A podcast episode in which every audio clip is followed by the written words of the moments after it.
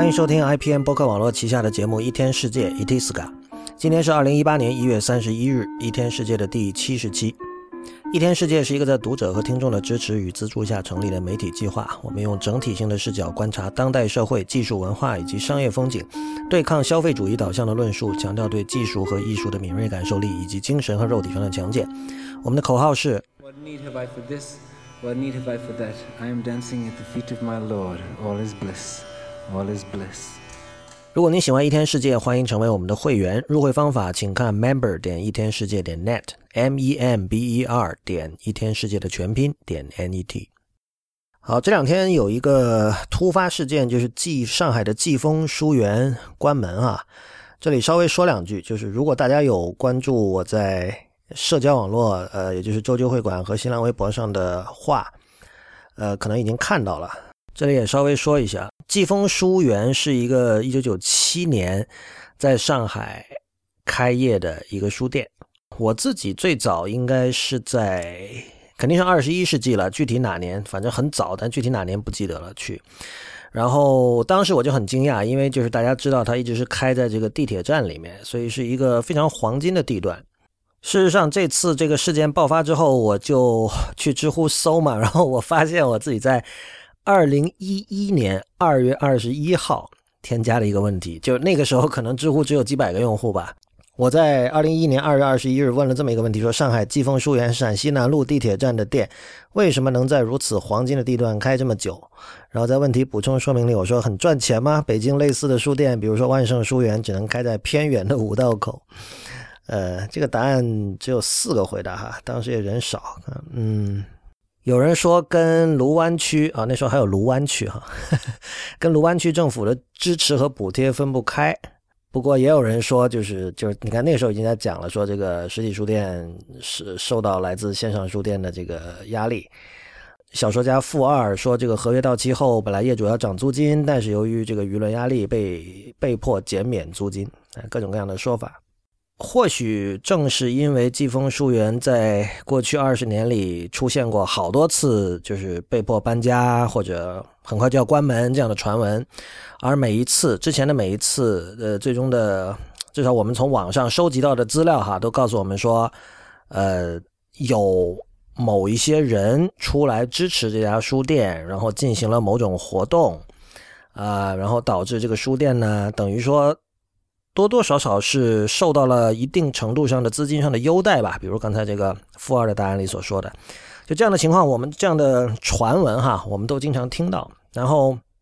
所以这一次呢，很多人就延续了这个思维的惯性，他认为这次肯定也是这样啊，或者说这次开不下去了，应该是说，哦，他终于没有办法再所谓利用群众的力量去，呃，为自己争取某一些这个财政上的减免啊，或者什么，就是。做不到了，所以就撑不下去了。呃，但是当然，网上也有另外一种声音，说这个真实的情况不是这样。我没有调查过啊，我指的是我没有第一手，就是有没有第一手情报。我看到的信息跟大家看到的信息是一样的。我。拥有的渠道，大家也都拥有，所以我在这里也没有任何定论可以讲。大家都会有各种猜测和判断，很多判断是这个英文所谓的 educated guess，就是你是在猜，你不确定，但是这个猜并不是无来由的猜，你是背后是有有一定根据的猜，这都可以。但是我觉得这件事情有个底线，就是我那天在社交网络上说的，因为我们我看到有一些人是是一种在我看来。可以算是阴阳怪气的方式来评论这件事，比如是说，它的核心思想就是说，文艺青年们只是希望这个书店继续开下去，因为他们喜欢这个地方，但他们不愿意花钱。呃，有些人只是去那里拍照，也并没有读书。呃，我觉得这些说法有很深的恶意吧。我刚才说的底线是这样的，就是在上海的某个地铁站里有季风书店，要比在上海的某个站地铁站里没有季风书店要好。这是我对这个事情的基本的看法。呃，我所不能接受的是，有些人把季风书店的消失和纸书产业的不景气，就包括现在没有人看实体书了这样的事情联系起来。呃，首先，是不是现在没有人看实体书了这件事情是存疑的。那么，很显然会比以前少，尤其是应该说哈，越重度的读者，很可能他反而会是电子书的最大的一个消费群体，因为就是你看的书越多，书占的空间越多嘛。那其实真正的重度读者都是，据我所知啊，都是很欢迎电子书的。但是另一方面，就像我昨天在社交网络上说的，嗯，我们对纸书要怎么说啊？有一个清醒的认识吧。就是我我觉得还是那个思维实验。你想一下，过去五年你看过的令你你觉得最精彩的书是哪些？然后你想一下，这里面有哪一本是没有出过纸书，只出过电子书的？这些书它仍然是在传统出版社的整个作业系统，在那样的一个 community 里被。生产出来的，它的整背后的生产机制仍然是纸书的生产机制。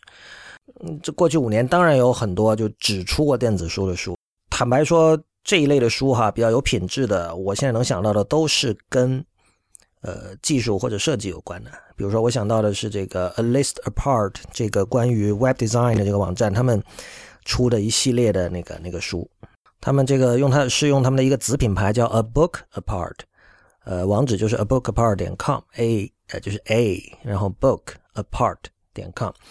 呃，它这里面基本都是讲讲网页设计，比如说这个什么 CSS 啊，呃，比如说这个 responsive design 啊，比如说 accessibility 啊，呃，包括有这个网页字体啊，web font 对吧？啊，像这个 web font handbook，什么 animation at work，都是这样的书。呃，他这套书一直就是我觉得做的很不错吧，因为首先它都是卖的是没有那个 DRM 的版本，然后每本书都有各种各样的格式，你可以选择自己喜欢的那个阅读器去看。但是我相信哈，就这类的书，就就不管是 A Book per 还是其他的，大家能想到的，不会成为主流的对知识有需求的群体所认为的过去五年最精彩的书。然后更重要的是，我们今天就是大家讲所谓知识经济哈，大家都很愿意花钱来获取知识。这个现象先不去说它，我们可以想象我们获取到的那些知识，比如说我们学到的各种概念，呃，各种各种理论，它们最初的源头是不是都可以追溯到一本纸书上？我觉得这是肯定的。什么黑天鹅也好，或者什么价值投资，对吧？所有这些都是都是有书的。价值投资是什么？那个《The Intelligent Investor》那本书是吧？Benjamin Graham 写的。呃，黑天鹅不用说了，本身它就是一本书的名字。还有比如说很多人吐槽的这个 Malcolm Gladwell，吐槽归吐槽哈，他提出了很多，或者说他普及的很多，不能算理论吧，但是一些概念，比如说所谓的一万小时理论，对吧？就是一个人要掌握一门，要精通一门技巧，至少要花一万个小时。我们仍然可以。看到无数的博客还有网上的讨论在讲这些事情，那你可能要问了，说如果没有传统指数的生产机制，难道 Gladwell 的书就写不出来吗？那你当然你在一个理想的架空的世界里说的话，他是可以写出来的。但是事实上就是，当他要去写书的时候，他是比如他是纽约客的这个作者，对吧？然后他的很多文章，纽约客花了钱给了他这个资源去做这种深度的采访和研究，然后写出来。然后接着出书，他跟出版社有了长期的关系，对吧？目前为止，我认识的能够毫不脸红的称自己为作家的人，他们几乎无一例外都觉得能够出一本纸书是人生的一种成就。这种成就未必是说啊我就成为大师了，而是觉得说能够拿到一本摸得着的自己的书，呃，很开心。这是一个非常单纯的一个非常童，甚至可以说非常童真的一种一种情绪吧。哪怕仅仅是因为有这种情绪的存在，指数一时半会儿都。你很难去动摇它的根基。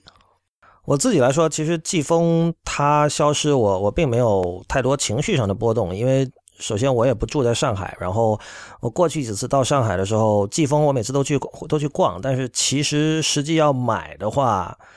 呃，的确很多书并不一定要在他那儿买，而且他的选书或者他说他的书的陈列，呃，和我个人的胃口差别也相对大。不过这个其实。有一方面的原因是因为近年我中文书看的不多，所以我可能属于一个个例。呃，但是整体而言，我我不认为就是在现在的环境下，我们用嬉皮笑脸，甚至是这个阴阳怪气的方式去对待一家书店的这个这个关张是正确的做法。就还是像我在社交网站上说的，呃，的确很多人他去书店，他不一定买书，或者说他买了书不一定看书，或者说。他愿意跟人谈论季风，可能是为了标榜某种东西。这种人当然是存在的，嗯，但是底线仍然是这样，就是上海的地铁站里有季风比没有季风要好。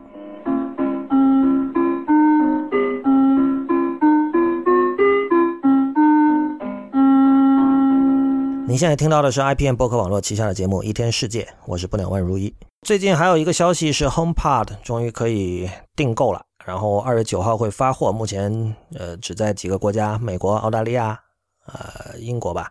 反正只有几个国家发售。呃，这次也是延迟了一个多月吧，跟一年前的 AirPods 耳机就比较像，所以呢，但我发现这次呃外界的反应很有趣，就是在 HomePod 正式宣布发售的时候发生了一个反转，因为之前延误的消息传出来之后，很多人已经就是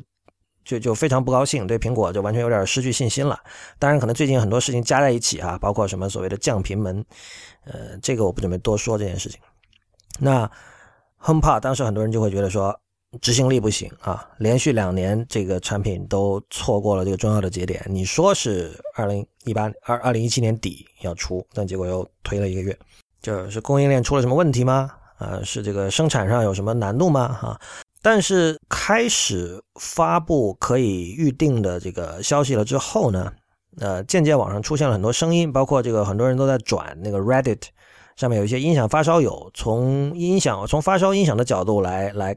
观察了 HomePod，呃，通过网上的各种各种资讯啊，就说里面用了很多非常了不得的技术，然后等于说苹果就是很多人就会说了，就是经典的苹果啊，苹果是把很非常擅长把非常高端的东西用中等的价格呃带给更多的人。那比如说 Retina Display 对吧？这是一个非常典型的例子。这个我还挺意外的，因为就是坦白说，这个发烧友是非常 snobbish 的一群，呃，这个玩耳机的那一群人是非常可怕的，一言不合就要吵架那种。他们有如此之高的评价哈，这个是比较意外的。我自己目前当然还没有听到，所以也不准备多说什么。嗯，然后关于这个对 HomePod 的需求，我觉得大家心里也应该很清楚哈，就是对于一个。优质音箱的需求不是一种主流需求，这件事情似乎也没什么可讲的。不过我看到，呃，New Cybert 就是 Above Avalon 那个人对这件事情似乎还相对比较乐观吧。就是在他看来，HomePod 就苹果想做的事情是让人意识到自己其实需要一个好音箱。就是他认为这件事情就很像 Apple Watch 做的事情。就 Apple Watch 在 Apple Watch 之前，很多人不戴手表，我也不戴手表，对吧？我记得以前节目里好像也说过吧，是。张亮当时在不知道那个知乎的问题还是什么，一个问题说你你带哪款表？然后他说我带 iPhone，这 是在 Apple Watch 之前的一个答案。那就是说，这个答案的意思当然是说，就是 iPhone 呃侵蚀了手表原来的功能。原原来手表满足你的需求，现在 iPhone 可以满足你了。那么我们不需要手表了。但是按照 Cybert 的说法，就是 Apple Watch 让人意识到，其实自己的手腕上不应该空着。自己的手腕上应该被一个东西占领，这个确实是怎么说啊？是苹果跟其他科技公司最大的一个区别吧？就是你愿意称之为所谓的什么现实扭曲立场也好，或者什么也好，就是它会让你的原本的一些固定的看法发生改变。坦白说，我也不是很清楚 HomePod 究竟是面向什么人，因为我觉得这个现在世界上大部分人对于他们来说，音乐不是必需品。然后这种情况下。的对于 Mac 的用户来说，很可能用 MacBook Pro 的内建的音箱就足够了，或者加上一对耳机足够了。对，因为就我们不要忽视，就其实 HomePod 另一方面它还是在跟耳机在竞争，而耳机的音质是很好的。就对于普通人来说，就是现在你花一个中等价格能够买到的耳机，就是哪怕几百人民币能买到的耳机，其实它的。怎么说？它的音效和 MacBook Pro 或者 iPhone 或者 iPad 外放相比是要好得多。那当然，这里的问题就是说耳机戴久了不舒服。很贵的耳机在这方面它都会特地就是强调我我这个久戴也不会疲劳。但是大部分耳机戴久了肯定还是不舒服的。但是单单这一点就能构成人们花三百五十美元去买 HomePod 的理由吗？那些并不把 HomePod 主要视为一个高级音箱，而是视为一个所谓的智能音箱的人。很可能 Amazon Echo 或者 Google 的那款吸引力是更大的。呃，这个原因本节目的听众应该也很熟悉，就是因为在各种在云端的技术，包括这个智能语音助理的灵活度、准确率上，呃，苹果是落后的。呃，这里有结构上的原因，因为这个我们知道苹果对于隐私比较重视，他们很多事情放到本地来做，不。把很多东西传到云端啊，那么这个会造成他们在技术上进步的一个一个掣肘。呃，有一些基本的情报，大家可能也知道了，就是莫，就是我们知道这个单一一个 HomePod，它是其实是不能算是真正的立体声。虽然有些听过的人说，呃，由于它的这个软件上的智能处理，呃，你其实可以听到一个很宽阔的音场。但是怎么说呢？就是苹果也说，你要想要真正的立体声，你应该买两个 HomePod。但是要把两个 HomePod 组成真正的立体声，需要。AirPlay 二这个协议的支持，但是 AirPlay 二现在还没有做好，所以呢，目前你你买两个也没有用啊，你没有办法把它组成一个真正的立体声的一个一个一个配置。但这个未来会通过软件更新来做了。然后就是这个苹果的官方用法，当然是说 HomePod 是用来播 Apple Music 以及你在 iTunes 商店里买的音乐。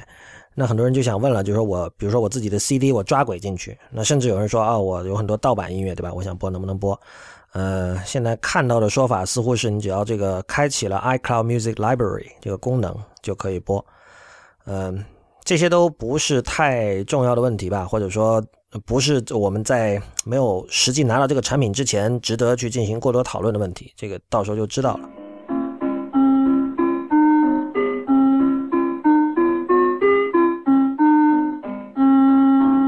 您现在收听的是 IPM 播客网络旗下的节目《一天世界》，Itiska，我是不鸟万如一。今天是一天世界的第七十期啊。我们今天的主题呃是走出屏幕，这个主要是最近的一个产品让我想到的这个题目，就是大家都肯定看过了那个视频，就是 Nintendo Labo，任天堂出了一套呃把这个 Nintendo Switch 和一些纸板卡片组合成各种各样的玩具的这样的一个产品。那这个跟 HomePod 有点像啊。首先，这个产品谁都没有拿到，我们只看到了一个视频。这个视频让很多人很兴奋，然后这种兴奋又令很多人感到不耻，就是说你怎么可以看一个视频就兴奋成这样？呃，但是我从这个视频里看到的是一种，就是我今今天的这个题目哈，就是走出屏幕的这样的一种一种 paradigm shift 或者一种新的趋势吧。呃，首先这个 label 让我想到了这个 dynamic land，这个我不记得之前在播客里有没有讲，但是我在会员通讯里已经写过两次了，去年中写过一次，前不久写过一次。呃，dynamic land 是 Brad Victor 在现在在 Oakland，就是加州湾区的 Oakland，在在东湾 East Bay 那边做的一个一个实验性的项目。嗯，它它其实是一个至少要。做几十年、三四十年才能够见到成果的这么一个项目，它它更像以前 Xerox Park 做的那些事情，它不绝对不是一个商业项目啊。那么你大家目前可以去他们的网站上看，有一些这个视频的演示，就是他想把整个实体空间，就是他们比如说他们现在那间实验室那个办公室，变成一个可编程的空间。就目前他们在天花板上装了很多这个投影设备。然后你现在能看到的这种非常初级的视频演示，就是，比如说在一张白纸上有很多小圆片，然后你用手去移动那些小圆片的时候，这些圆片可以，比如说围绕在它周围的一些光线，这些光线当然是从那个天花板上的投影设备投下来的，会跟着你的手移动。目前的这些所有这些视频看着都很有趣，但是另一方面它也很原始，它原始到你不知道这个东西究竟是什么，或者它能干什么。但是如果你像我一样一路有追踪这个 Brad Victor 他的写作以及他的各种各样，他他有一些演讲啊，还有他历年来的工作吧。呃，他最初是设计 iOS 的这个交互，就最早可能在第一代 iPhone 还没发布的时候，他就加入那个团队。然后他待了挺长的时间，然后他的有些工作成果其实一直到 iOS 十 iPad 上出现那个分屏 Split Screen 的时候。才才正式交到了这个消费者的手里，所以等于他是一个打基础的一个人。后来他当然就做了很多这种交互设计的实验哈，包括在 Our Choice 那本电子书里，里面的那个互动图表是他设计的。呃，之后他就基本上专注于自己的研究。他有一个网站叫 Worry Dream，就是 Worry 就是担心那个 Worry，Dream 就是梦，Worry Dream dot com，。然后里面有很多文章来描述他对于编程的想法，关于编程教育的想法，关于编程应该是怎么样的，以及，呃，所谓的他称之为 dynamic medium，呃，究竟应该是什么样的？这里想说明的的一点很重要的一点就是 Victor 说的 dynamic medium 并不只是只会动的媒介，比如说，我们我们我们看看一张 infograph，我们觉得嗯很好看，然后它确实也能说明一些数据背后的逻辑，但是它是静态的，印在杂志上。那我们到了网站上，难道看的或者在 App 里我看到的也只不过是一个饼图柱状图吗？这很没意思啊！我在杂志上也能看，所以我们要让它动起来。我们看到很多像包括《纽约时报》在内的很多新闻实验机构都会有这样的一些一些做法，但是这并不是 Victor 说的 dynamic medium，他指的 dynamic 必须是读者能够自行去去探索的一种 medium。比如说，我们看到一篇文章里提到了某一个数据。我们看到这个数字，我们是不一定能够理解的。那么这个时候，比如说我是一个非常勤奋的读者，我可能马上会去搜，我知道该搜什么关键字，然后我对比了跟这个数字相关的其他一些数字，我知道哦，呃，这个数字哦，原来这个百分之三十是很大的了，或者哦，百分之三十其实也不算大。但是我们知道，大部分的读者他没有时间，可能也没有那么勤奋，他不会去做这样的事情。但是这背后有一个问题，就是做这件事情太麻烦了。你我们现在说啊，Google 一下很简单，但是我不可能我在读一篇文章的时候反复被打打断，反复会进行 Google 这个动作。所以在 Victor 看来，我呃这个就是一种呃并不 dynamic 的 medium 形态。那呃数字技术给到我们的，其实应该是我们可以用一种更加直观的方式来去探索这些数字背后的含义。我们应该呃比如说我们只需要用手指滑动一下，我们就可以找到百分之三十究竟算多还是不算多。这样的答案，而不是说我要去进行一系列的搜索工作。另外，当然这里还包含很多细节的问题啦，比如说数据是不是可靠，是吧？呃，这个其实也是我们目前我们解决这个问题的时候，比如我们通过搜索这个动作解决的时候，我们需要进行大量的脑力判断。而且这里，呃，其实很多时候是靠经验，比如说经常搜索的人，我们会通过对 URL 的观察，就可以大体知道这个网站是不是靠谱，对吧？呃，比如说某一类的信息，我们看到像大纪元这样的网址，我们可能脑子里先会打一个问号，对吧？所以，如果我们要去创造一种所谓的就是 Victor 意义上的 dynamic medium 的时候，这个问题怎么解决？我们怎么保证通过直观的方式去探索某一个数据点背后的相关的知识和信息的时候，我们得到的数据是是可靠的，是 credible 的？所以，呃，现在他 Victor 现在在他带领他的团队在 Dynamic Land 做的东西，其实是他所有这些思考的一个延续，呃，或者说以前是停留在理论发展的阶段，现在开始实践了，呃，但他还有一个很重要的另外的一个目标，就是你你去看 Dynamic Land 的网站，你可以看到，就是他反复强调说，我们要把整个工作空间实体的就这间屋子变成一个可编程的环境。说到这个，就跟 Nintendo Labo 联系在一起了。就是 Labo 那个视频出来的那一天，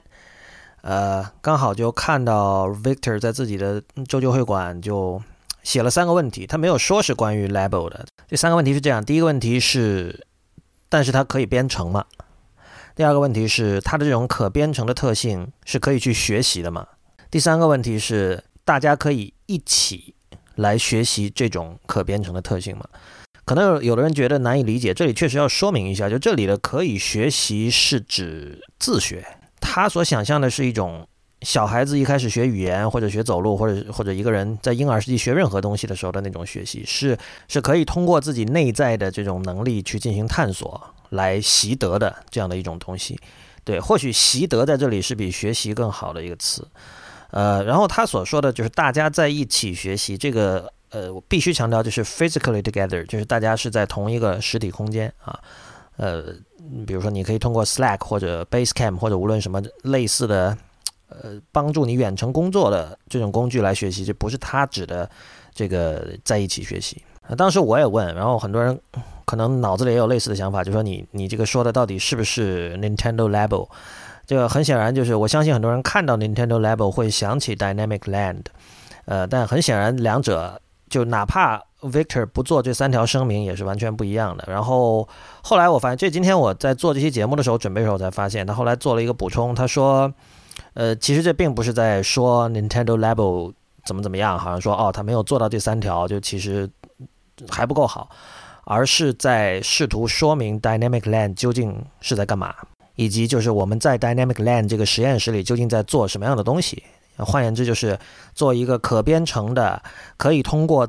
自己内在的人类内在的能力去习得的，并且可以大家一起在同一屋檐下一起习得的这样的一种可编程的东西，一种环境。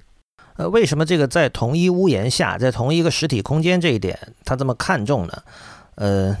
他这背后就是想促成人与人之间的真正的协同工作。这点就是我之前在节目里应该说过，就是当时呃，Dog Engelbart 这个电脑先驱人物，呃，前几年去去世的时候，他写了一篇纪念文章，他说人们其实并不理解 Engelbart。就我们现在提到他会说他发明了鼠标什么的，但是 Engelbart 真正的贡献在于他当年想想追求的、想发明的一种电脑是可以促进人与人之间的合作的电脑。Victor 举的那个例子就是在。六零年代，Engelbart 做的一个视频演示的时候，在那个屏幕上是有两个光标的，然后它远程，就像今天我们用 Skype 远程，就是呃那个 Screen Sharing 这种类似的这种操作的时候，我们所做的一样，但是区别在于，就是你和远程的朋友两个人是分别操作一个光标，然后两个人同时在屏幕上做一件事情。这个有一个现在有一个 Web-based 的设计软件叫 Figma，它有这个类似的功能哈，呃，但是这个是。怎么说啊？这是只是管窥了，我们看到它的一点点的一个曙光。Engelbart 当年想的东西肯定比这个是更要比这个要大得多或者完备的多了，但是后来电脑没有朝这个方向发展。Victor 就反复在讲说，或者说暗示吧，他没并没有明说，就是我们现在的这种人机的交互模式，具体是什么呢？就是每个人盯着自己的屏幕啊，然后我们通过抽象的符号和其他的人类沟通，比如说我们通过 IM，通过 Slack 也好，什么也好。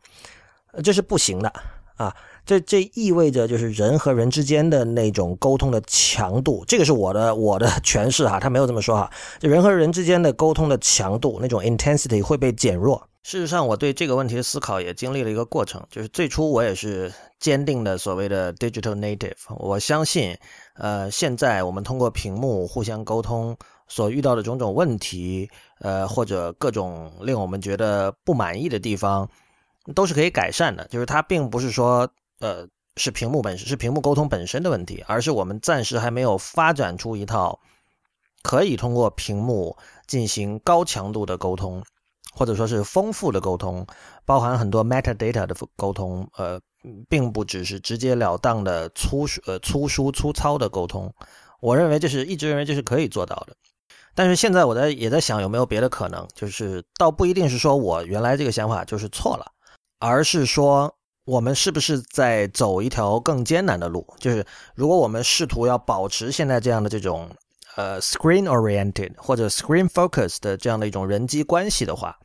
呃，或许我们未来的某在未来的某一个隧道的尽头，我们仍然可以达到一种理想的人和人沟通的这种状态，或者说大家一起协作的这样的状态。不管那个隧道的未来是什么 VR 也好，还是什么也好，哈，我们假设这是可以做到的，但。呃，我觉得 dynamic land 其实是给我们指了另外一条路，就是我我们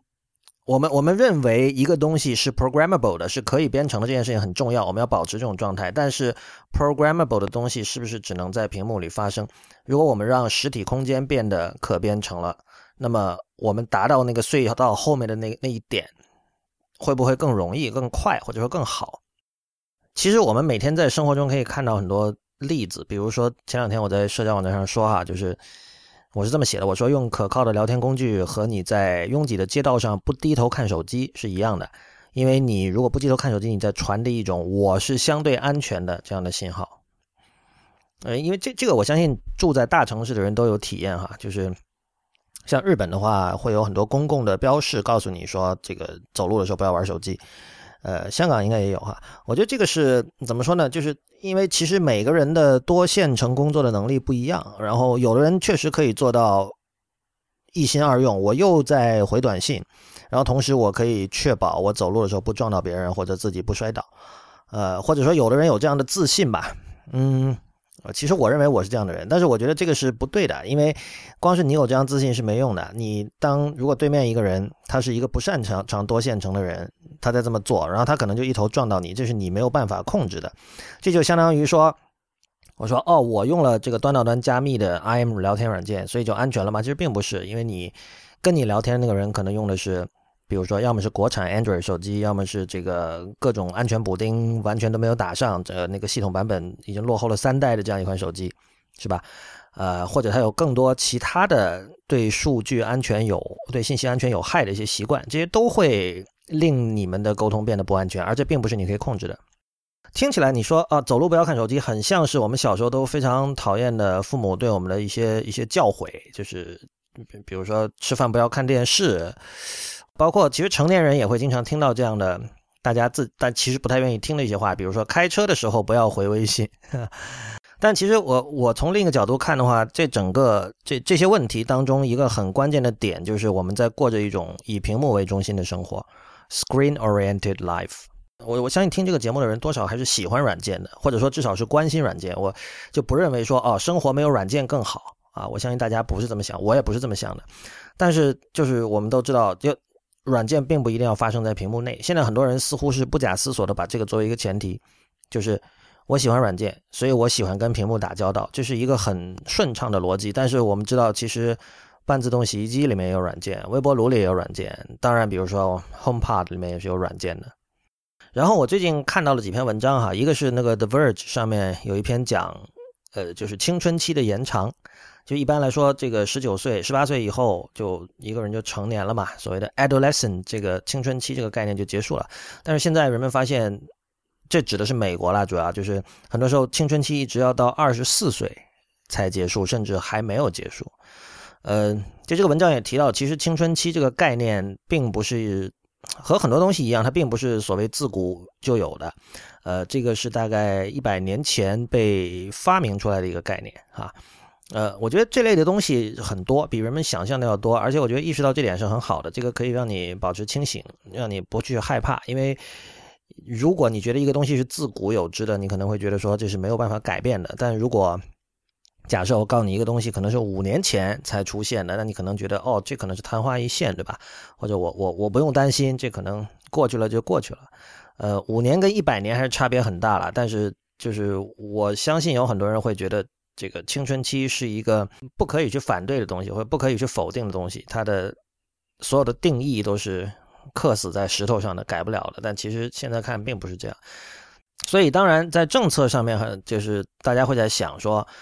如果一个人十九、十八岁、十九岁之后还没有能够过上成年人的生活，那么政策上应该给予什么样的支持？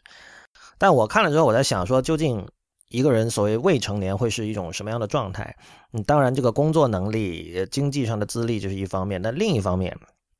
呃，有一个心理状态和呃对世界的看法，还有他整个人的一种一种精神面貌。在日本，就我们可以注意到一个现象，就是所谓的大人的就 otona 这个概念非常的常见，有各种各样的杂志会做各种关于大人的专题，比如说这个什么是大人应该去的餐厅。呃，大人的红酒，呃，大人的游戏，大人应该看的动画，这个足凡不及备载。就你会感觉这个国家难道没有大人吗？就是大家是不是全都停留在了青春期，需要杂志不停的、反复的告诉你说怎么样做才能够成为一个大人？呃，这一点我又想到，就是最近在《大西洋月刊》有一篇文章，它是写一个。印度裔的美国演员叫 Aziz Ansari，A Z I Z，然后 Ansari，A N S A R I。我之前不知道这个人，查了一下，他是八三年的。然后他主要作品是一个叫《Master of None》，是 Netflix 出品的一个电视剧。然后他凭在这个剧中的演出获得了金球奖、艾美奖很多奖。然后他好像是第一个因为电视表演获得金球奖的亚裔美国演员，所以。很显然，现在是一个演艺界已经属于功成名就的一个人。然后最近他卷入了一个性丑闻风波，就是简单来说，就是有一个女生在一个派对上碰到了他，一开始上去搭讪。那女生大概二十出头吧，觉得哦看到明星，然后我很喜欢这个明星，我去搭讪。一开始 Ansari 不怎么理他，后来说发现两个人都在用同一款这个比较复古的相机，然后就有了共同话题，就两个人就开始聊。聊完后来就约会出来吃饭，后来这个女生去了 Ansari 的公寓。然后 Ansari 就想跟他上床，然后结果这个整个过程就变得非常的不堪了，就是呃，就是 Ansari 不停的在试图使这个女生在身体上就范，那这个女生呢，她的反应其实是摇摆的。呃，根据那个描述啊，因为她把这件事情告诉她的朋友，她朋友告诉了一个叫 Babe 的一个网站，那网站把这个全文刊登了出来，呃。基本是有点像黄色小说的那种 那种写法，就是他把各种细节都写得非常的具体。这个可能是为了点击率、眼球，这个我们就不去说它。但我们看到就是我们看到了很多细节，从这些细节里你可以看到，呃，这个女生呢，她一方面她显然并不是不喜欢这个人，呃，但是另一方面呢，她又觉得太快了，所以最后就是她就两个人反复了半天之后，最终，呃，这个女生就决定离开啊，两个人进行了相当多的各种各样的肢体接触，但是并没有进行性行为，然后这个女生就走了，走的时候她就会觉得说。男人都一样，我本来以为你跟别人不一样，但其实你跟别人也是一样的。那当然，这个事情他跟朋友说，然后最后被媒体爆出来，现在对 Ansari 这个人的演艺生涯肯定造成了非常负面的打击了。我们知道，最近美国对于这个性侵案还有各种性骚扰案件，可以说是发展了发起了一场整风运动哈。嗯，但是《大西洋月刊》上面这位作者叫 Kaitlin Flanagan。她她自己是女人，然后她是在七十年代长大的，就是在七十年代的时候，她是属于青春期，十几岁时候的样子。她是在其实，在替 Ansari 喊冤。她就讲说，说到一件很有趣的事情，她说，我们七十年代的时候，我们看什么东西呢？就七十年代也有那些给女生看的杂志，还有这种呃指导女生怎么去应对生活中出现各种各样的新问题这样的书嘛。然后她说有一个区别，就是七十年代的。的女性，呃，在怎么说社会地位或者说社会对她的期待，从这个层面说，远远不如今天。今天，比如说我们都会说啊，这个你像《Lean In》那本书，对吧？Facebook 的那个之前那个 COO 写的，就我们主张女人要站到前台，要争取自己的利益，对吧？然后你是可以的，你是可以做 C 字头的 C 各种 O 这样的职位的，这个这个是 OK 的，没有人说女人就只能端茶倒水，对吧？这是现在的这个主流的价值观。但七十年代不是这样的，七十年代。那些杂志，首先写那些给女生看的文章的杂志里的编辑和记者，他们很多都是男人，要么是这个中年女人，就是不太会有年轻的女人来给其他的年轻女孩写这个生活上的建议。呃，那么当然，就他不会鼓七十年代的时候，女生不会被鼓励说哦，你要出去职场上打拼。基本上的社会对女生的期待还是说贤妻良母，然后做全职主妇。但是在有一点上是不一样的，就是关于性行为的建议上，就是七十年代那些杂志，他会告诉你说，如果有男人对你有性方面的要求，或者说他希望对你有身体上的这种试图做些什么，你是必须，或者说你完全可以，呃，非常果断、坚定的。说不，就如果你不想的话，就如果他的任何要求让你感到不舒服，该打他你可以打他，你该尖叫你要尖叫，然后你该说不就一定要说不。所以最终这个 Flanagan 他得出了印象哈，就是说和今天的年轻女生相比，那个时候我们在呃拒绝自己不想要的性行为这一点上是非常坚决或者说是非常强悍的。所以这个到跟屏幕生活到底有什么关系呢？我。我并不确定哈，但是我觉得这个并不只是人对于性行为的态度这件事情上，而是我们今天看到就是所谓英文里的 being assertive，并不是一件被鼓励的事情，就是说话说的呃不叫滴水不漏吧，斩钉截铁或者说的太满是不被鼓励的。另一方面，我们看到就是现在的主流价值观对于开放。就是对陌生经验的开放，对自己不了解的东西的开放，呃，把这件事情放到了抬到了一个非常高的位置上，所以这个我觉得也加重了人们不愿意 assertive，不愿意斩钉截铁的说什么的这个这个倾向。Flanagan 根据 Babe 网站刊出的那篇关于这个 Ansari 和那个女生的这段这个经历的那个细节的描述，他就看到说，这个女生明显就是她对 Ansari 是有好感的，然后她花了很多的心思打扮。然后还给自己的姐妹们看，说你觉得我，你们觉得我今天这样穿，他会不会喜欢？诸如此类的。嗯，在 Flanagan 的笔下，在他看来，哈，就是说，显然这个女生有给对方错误的信号，或者说，她，嗯，怎么说？她跟七十年代的女生比，她对于性要求，呃，明确说不，在这一点上做的是不够的。我刚提到说，这个以屏幕为中心的生活会。降低我们平时经历的感官刺激的强度，就是很显然哈，比如说面对面说话比打电话可能感官刺激更强，而这个用 IM 软件打字会是最弱的一种交流，对吧？语音可能稍微强一点，这个这不需要多说吧？现在已经很多人讲说我不喜欢打电话了，是吧？但是随着我们这种沟通过程中的感官刺激的强度降低，我们的阈值也在降低。我认为这个。多少导致了我们不太愿意斩钉截铁的说话。那这里还是推荐大家去看 Sherry Turkle 的书，就是虽然这个人他今年已经快七十了，六十九岁了，他是四八年生的，但是就有人可能会因此觉得这是一个老奶奶，呃，她玩不懂新技术，所以她写就是她最近的一本书叫《Alone Together》嘛，讲的是这个社交网络怎么让我们，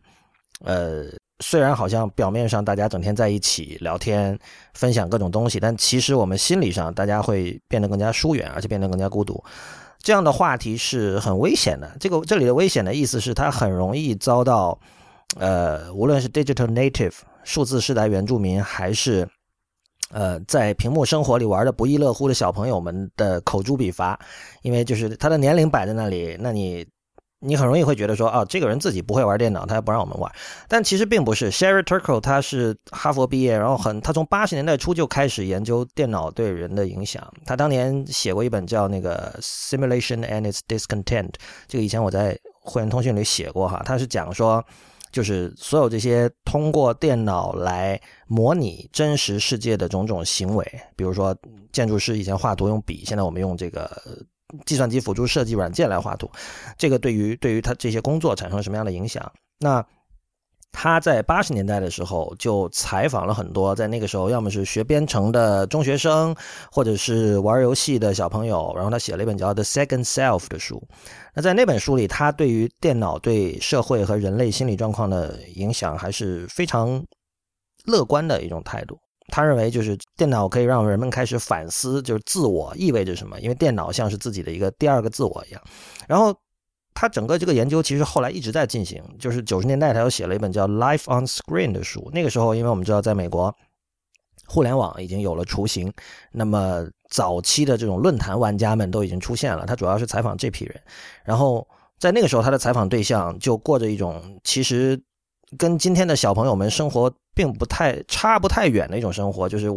他说，其中有一个字，有一个人是什么？电脑上同同时开着四五个窗口，然后永远是开着的。然后呢？然后这个人跟他跟 Sherry Turkle 说：“对于我来说，真实生活只不过是另外一个窗口，而真实生活这个窗口里的内容往往还不是最精彩的。”这些话就是已经是大家会觉得熟悉，而且会觉得呃陈词滥调，就是并没有什么稀奇的地方。因为这个，一方面你可以说这个人走得很前，那另一方面你可以说，其实后来的网民并没有。开发出一种新的线上生活、线下生活的新的模式。我们今天仍然会觉得，今天像比如说有“现充”这种词，顺便说一下，“现充”也是日文哈，从日文过来的一个词。就是如果有人不知道的话，“现充”指的是在现实生活中很充实的人。这个是，就这个词中是含着一种轻微的无伤大雅的恶意的。它是那种，呃，在网上如鱼得水，但是可能在现实生活中经常不洗头，然后出去身上还有臭味，然后。很难交到异性朋友或者同性朋友，就是这样的一种人。然后他会觉得说，哇，有些人你看这个衣装笔挺，然后这个玉树临风，对吧？就是这里边有一种轻微的呃妒忌，但是好像也自己也安于这种纯线上的生活了之后发明的这样的一个一个说法。所以你可以看到，就是线上和线下生活现在还是非常割裂的。然后到了这个最新的这本《Alone Together》里面，Sherry Turkle 就是他在这本书的副标题叫。为什么我们对于设备、电子设备的期待要比我们对于活人的期待要更高？就是你可以看到这三本主题近似的书，呈现出一种从乐观到悲观这样的一个思考曲线。我觉得这个是值得注意的，这个是你你没有办法把它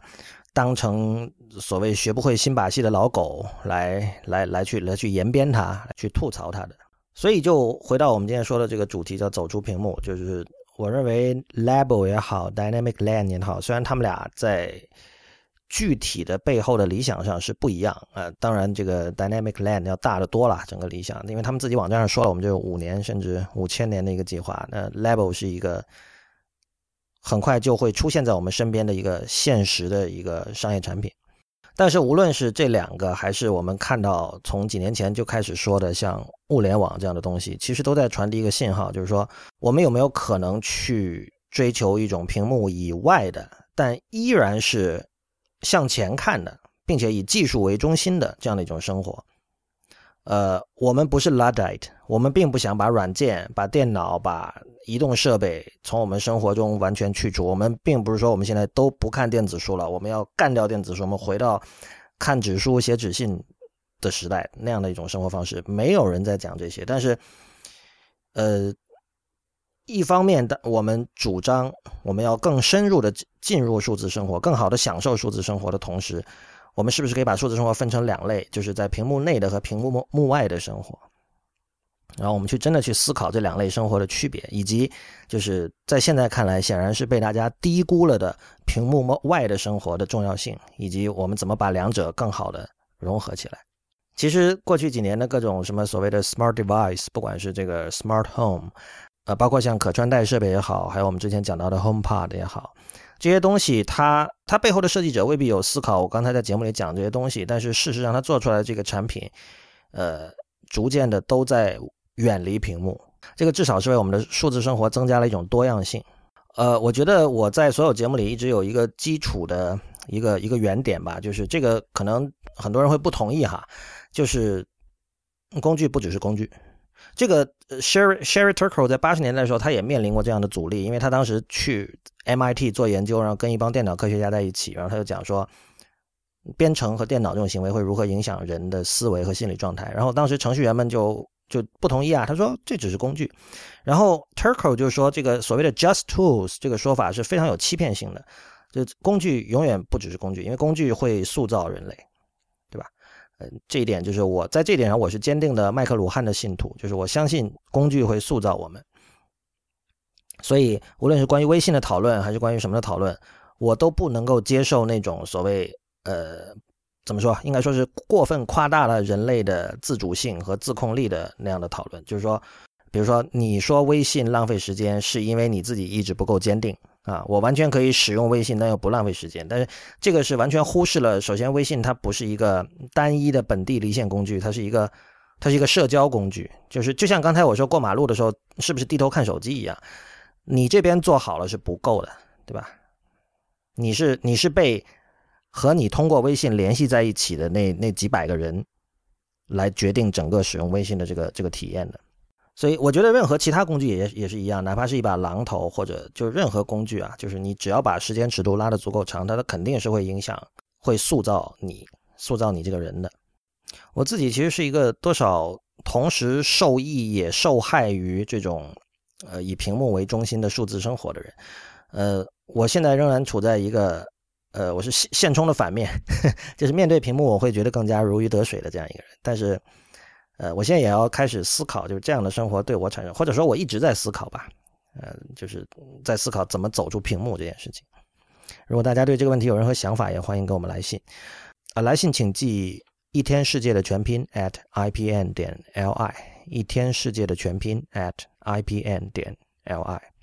好，节目结束之前还是做一个小广告哈，这个。我最近又开始重新做不鸟 One Live，呃，不鸟 One Live 其实跟知乎 Live 是一样的，是一个是我的语音课程，你可以这么理解。呃，最近我在做的都是跟音乐相关的，之前做了两场，一场一场是关于自由爵士 Free Jazz 的，还有一场是关于日本的爵士乐。呃，接下来很快会有一场关于大龙泳衣，呃，日本的 City Pop 的先驱大龙泳衣的一场不鸟 One Live。呃，这这几场都是事后也可以购买的，我们的这个。工具仍然是 Telegram，就是这个不鸟 One Live 会在 Telegram 群里进行，呃，付费方式是支付宝或者 PayPal，呃，所以刚才提到的两场已经结束了的和即将开始的关于大龙泳衣的这个不鸟 One Live 的详细信息，我会以相关链接的方式放在本期节目的网站上，请大家呃前往查看。那么本期一天世界就到此结束，谢谢大家的收听。如果你喜欢我们的节目，欢迎成为会员，入会方法请看 member 点一天世界点 net。M e m b e r 点一天世界的全拼点 net，我们的网址是一天世界点 net。我们在新浪微博叫 at 一天世界四个汉字 i p n，在周究会馆和刹那图鉴，也就是 Twitter 和 Instagram 都是叫 at 一天世界的全拼。同时，我们还有一分世界这个 Telegram 的频道，它的网址是 t 点 m e 斜杠一分世界。最后，欢迎您收听 i p n 旗下的其他精彩节目。面茶苦茶，太医来了，无次元，硬影像，流行通信，时尚怪物以及选美，我们下期见。